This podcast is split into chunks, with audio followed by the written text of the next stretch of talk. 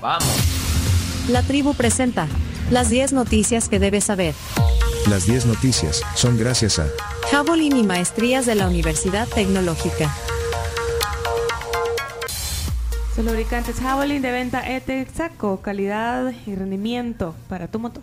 Bueno, vamos a... eh, ¿Siete minutos tenemos para noticias? No, muy poco. Muy poquito. Así que vamos a la 1 directo. Noticia número 1. Aumentan a 1.100 máquinas de votación que desplegarán para el voto en el exterior presencial.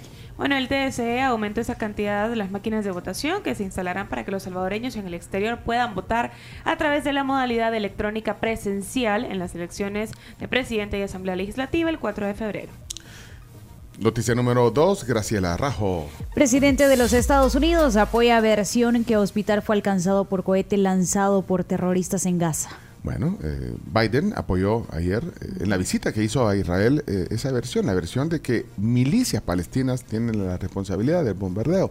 Eh, ¿Tenés la voz de, de Biden? ¿De Chino? Joe? Sí, claro, por supuesto. Joe, ok, Joe, de Joe. um, are upset about the hospital and don't necessarily believe uh, you or the Israelis that they didn't have anything to do with it. Do you have a message to the people in the streets right now? Well, I can understand why in this circumstance they wouldn't believe. I can understand that.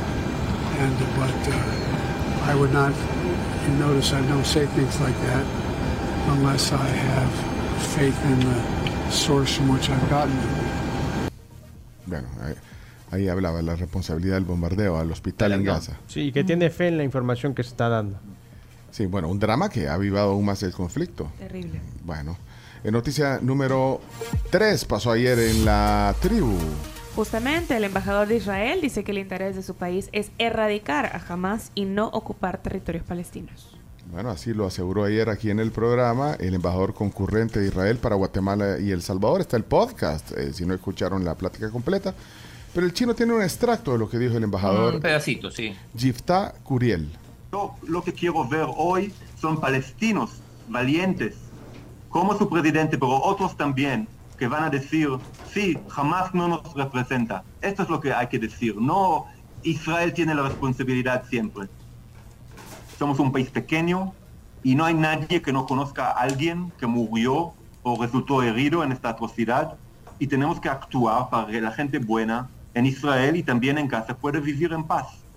Eh, y esto es lo que estamos haciendo. Bueno, ahí está eh, parte de lo que dijo ayer el embajador de Israel en El Salvador.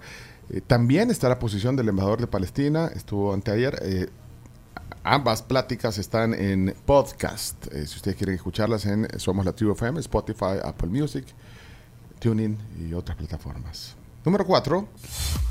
El presidente Nayib Bukele critica retiro de sanciones de Estados Unidos a Venezuela. Bueno, nuestro mandatario cuestionó ayer el anuncio del retiro de las sanciones de Estados Unidos a Venezuela por su petróleo y gas y señaló que la nación norteamericana siempre recrimina sobre otros gobiernos la democracia, el autoritarismo y las violencias de derechos humanos. Abrimos comillas. Recuerden esto la próxima vez que les hablen de democracia, autoritarismo o derechos humanos.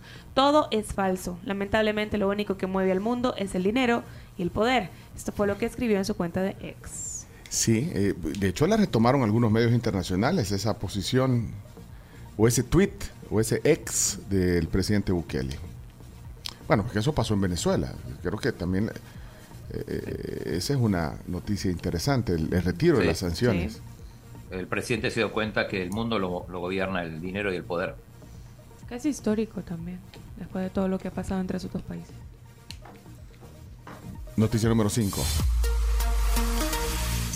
Sismo de magnitud 4.9 grados sacude el país ayer por la tarde. Ayer a las doce y media.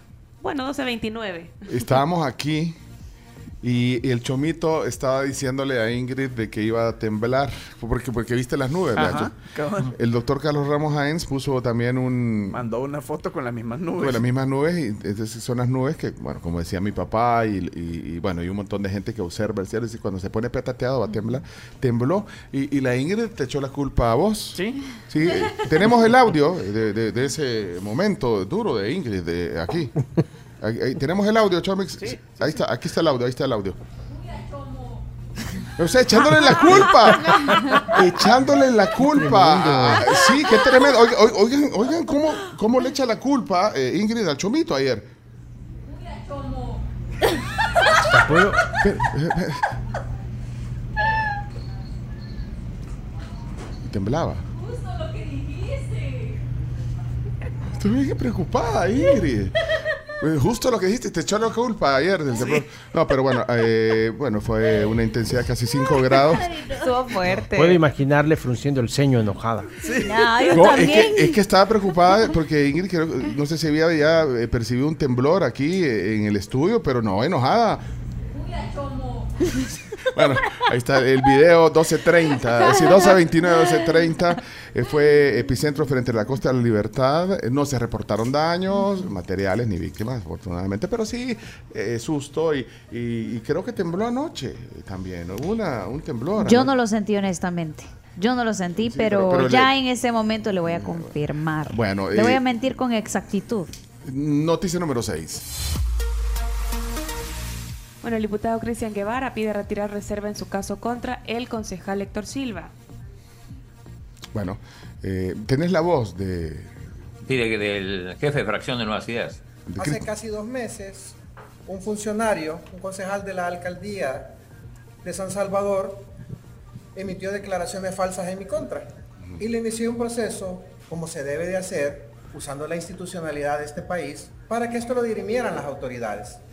En ese momento solicité una reserva total de información, una reserva total del caso, y este día, a las 8 de la mañana, me he presentado al juzgado y he pedido que se levante esa reserva total de información. Y lo he hecho porque este funcionario ha utilizado por quinta vez tácticas dilatorias. Porque el 4 de octubre él tuvo que haber presentado las supuestas pruebas en mi contra y no lo hizo. Yo soy de los que cree, de los que he dicho, de los que afirmo que el que nada debe, nada teme, y yo no he cometido ningún delito, no he cometido ningún error. Bueno, ahí está ese caso. Eh, Francisco Lozano, te leo en el WhatsApp, dice, Pencho, ¿por qué no le contás a la gente la verdadera razón del por qué los Estados Unidos están levantando las sanciones económicas a Venezuela? Si Cuba tuviera petróleo, como lo tiene Venezuela, ya le hubiesen levantado el bloqueo. Bueno, es que eh, eh, esto... Eso. Sí, pero, pero la, la decisión también eh, de los Estados Unidos de levantar ese bloqueo eh, también se, se justifica, se justifica por el acuerdo que alcanzó por el gobierno de Venezuela y la oposición para establecer garantías electorales de cara a los comicios del, o, las elecciones del otro año. Así que, eh, bueno, esa es, digamos, el, la razón por el eh, respuesta a estos entre comillas, hechos democráticos que, van a pasar en Venezuela, entonces le levanta tempo- temporalmente el- las sanciones sobre el petróleo y el gas. O sea, seis meses se lo levantan. Pero dice que van a revocar si, si, si no hay avances hacia unas elecciones democráticas. Ese es eh, el- como el- el- la razón, la razón, entre comillas. Eh, eh, así lo entiendo, Francisco, pero no sé si, si eso es lo que querías que, que dijera, bueno, aquí Carlos Araujo pone, dice, hay un contexto justificado para el retiro de sanciones a Venezuela. Existe una mesa de diálogo para que la dictadura de garantía de... Pero, Hay cena gratis o almuerzo. free depende. lunch. ¿quién dijo esa frase célebre?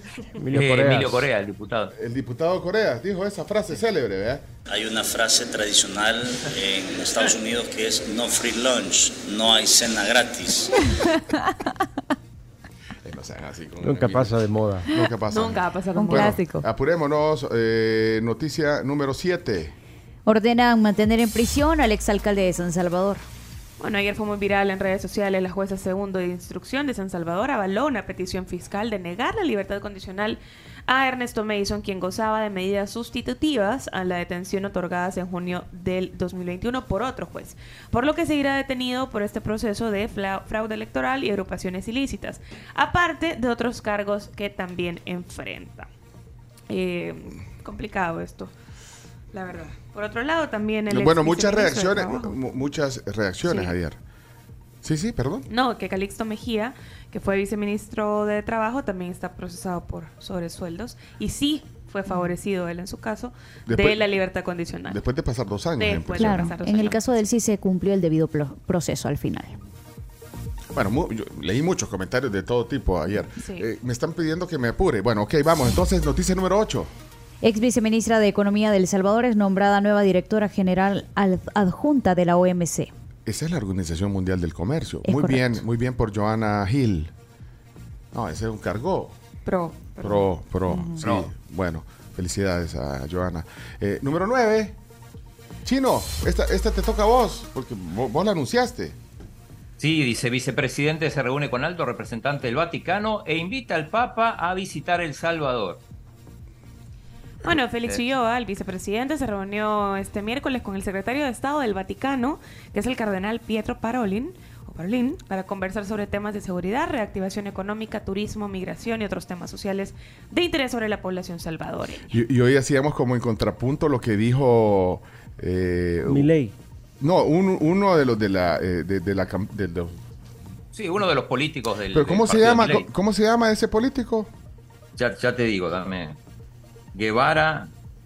Ya te voy a decir, espera. Guevara, bueno, pero es Que un- querían, que querían romper relaciones con el Vaticano. Sí, mientras esté el Papa Francisco, ¿eh? compromete Sí, aunque, aunque la dijo... posición de Javier Milei.